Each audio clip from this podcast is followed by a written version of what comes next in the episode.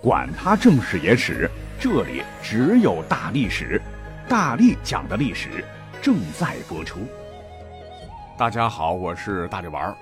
最近网络上出现了一些闰二月清明不宜祭祀的说法，不知道是民间传说还是网友杜撰的哈，说的煞有介事，搞得很多听友啊在清明节都不敢祭祀了，不敢烧纸钱了，说什么一年本来有十二个月，加上闰二月。就是在二月后边又加了一个月，凭空加上去的。问题是，这是阳间的那边，就是去世的人待的那个世界，跟活人世界不同。我们这的闰二月那边呢，压根儿不存在。哎，这就出大问题了。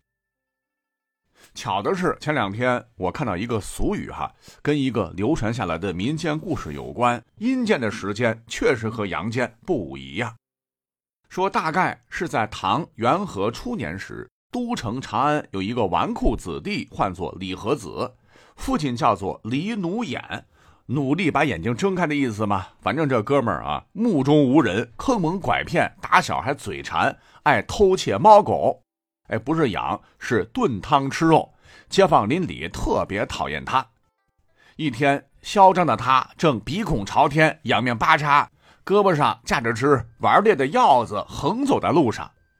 忽然，对面来俩身穿紫色的人，问他：“您是奴眼的公子李和子吗？”“对呀，就是老子。你俩谁呀？”“哦，公子，请进一步这边说话。”等被带到人少的巷口，俩人对他正色道：“不瞒您讲啊，地府眼下正在追捕您，赶快跟我们走吧。”李和子听罢，哈哈大笑。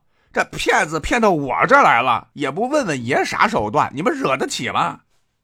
两位紫衣人面无表情地说：“我俩其实是鬼。”说着，从怀里掏出一公文，只见上面盖着大印章，幽冥帝都云云，印章还是湿的。李和子定睛一看，这上头清清楚楚写着他的姓名、年龄。以及被他偷盗、虐杀、残忍吃掉的六百六十头猫狗冤魂起诉的事实，一桩桩、一件件、清清楚楚、明明白白。李和子这才信了啊，吓得一哆嗦，扔了鹞子，扑通跪地，脑门都磕出血了，求情道：“小小小人确实该死，确实该死。”但两位爷爷可怜可怜我吧，家里还有老父未及尽孝，请给个明道，让我活下去啊！这俩鬼见他涕泪交加，演技不错，可能被诚信打动，便说：“哎，真是个大孝子啊，确实不该就这么早挂掉。这样，您回去准备四十万钱，我们帮您借三年命。”听罢，事有转机。李和子高兴坏了，急忙回家，是备酒坟前，烟雾缭绕间，见紫色二鬼恍惚间把钱拿走，消失不见。这延寿三年啊，虽然说还得死，但着实也可以再爽一段时间了。李和子高高兴兴的准备继续斗狗遛鸟，大吃大喝。可谁曾想到，等到第三天，他忽然眼一翻，腿一蹬，猝死了。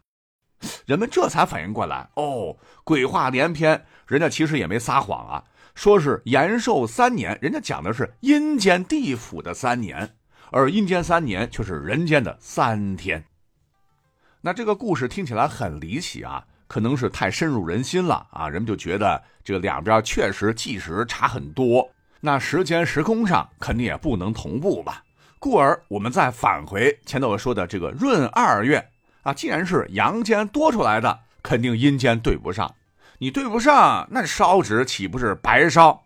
那既然那边收不到，哎，这对于传承孝道、讲究亲情的我们来说，问题就很严重了。搞不好那边逝去的亲人会觉得你这边的人太不够虔诚和尊重啊，绝对会被怠慢。那有说法说后果会相当恐怖，小心晚上被问候云云。那如果说闰二月不烧纸不祭奠也就罢了哈，可是今年的清明节正好在闰二月，传的是越来越神啊，很多朋友都不敢去祭奠了。那么请问网上传的，哎，真的有这么邪乎吗？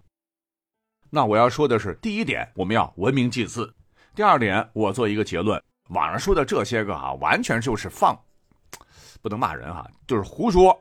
这可能跟人们对闰月不了解，被民间的故事带歪了，呃，产生的心理恐怖色彩息息相关。殊不知，让大家伙疑惑的闰月、呃清明以及闰月的清明节背后，隐藏着我们古人历法节气的无穷智慧啊！千万不可瞎讲。那认真说起来，世界上历法呢共有三种，分别是阳历、阴历，还有一个阴阳历。咱们以前节目啊都讲过哈，今天就略略一提。阳历就是根据太阳制定的，比如现代的公历是从西方传过来的，以地球绕太阳一周的时间为一年，一年约有三百六十五天，再从这个基础之上画出大小十二个月。那这样的阳历纪年能准确的表现季节变化啊，因为四季划分就是根据地球和太阳的固定方位划分的嘛。可是呢，有一个弊端，就是没有办法反映潮汐、月亮的变化，而阴历啊，就是根据太阴，就是月亮来制定的啊。比方说伊斯兰历，以月亮的圆缺变化周期为一个月，也是精确严密，十二个月约有三百五十四天。可是呢，也不完美，这样的纪年月份呢，呃，不能准确反映季节。哎，听到这儿，有细心的朋友会说。我记得咱们的古人经过长期观察，不是总结了不少的农谚吗？什么八月十五月亮最圆的那一日，要早看天，来年不用问神仙。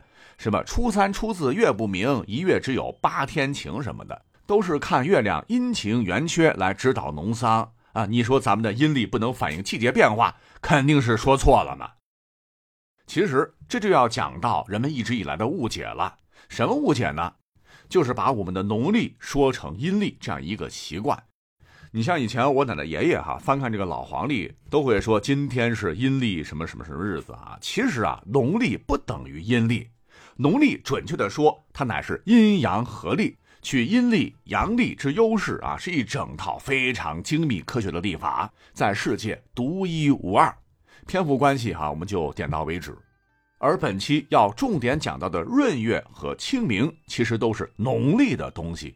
那相对于阴历和阳历，农历采用的是阴月阳年的纪年法，就是月亮变化一圈为一个月，太阳转一圈算作一年，两方都占。那用这套历法指导农桑，那效果大大的好。不过呢，也是有一点点的问题哈。一个问题是，太阳年比月亮年刚讲到了多出了十到十一天，这么一累加，相当于每三年多出一个月左右。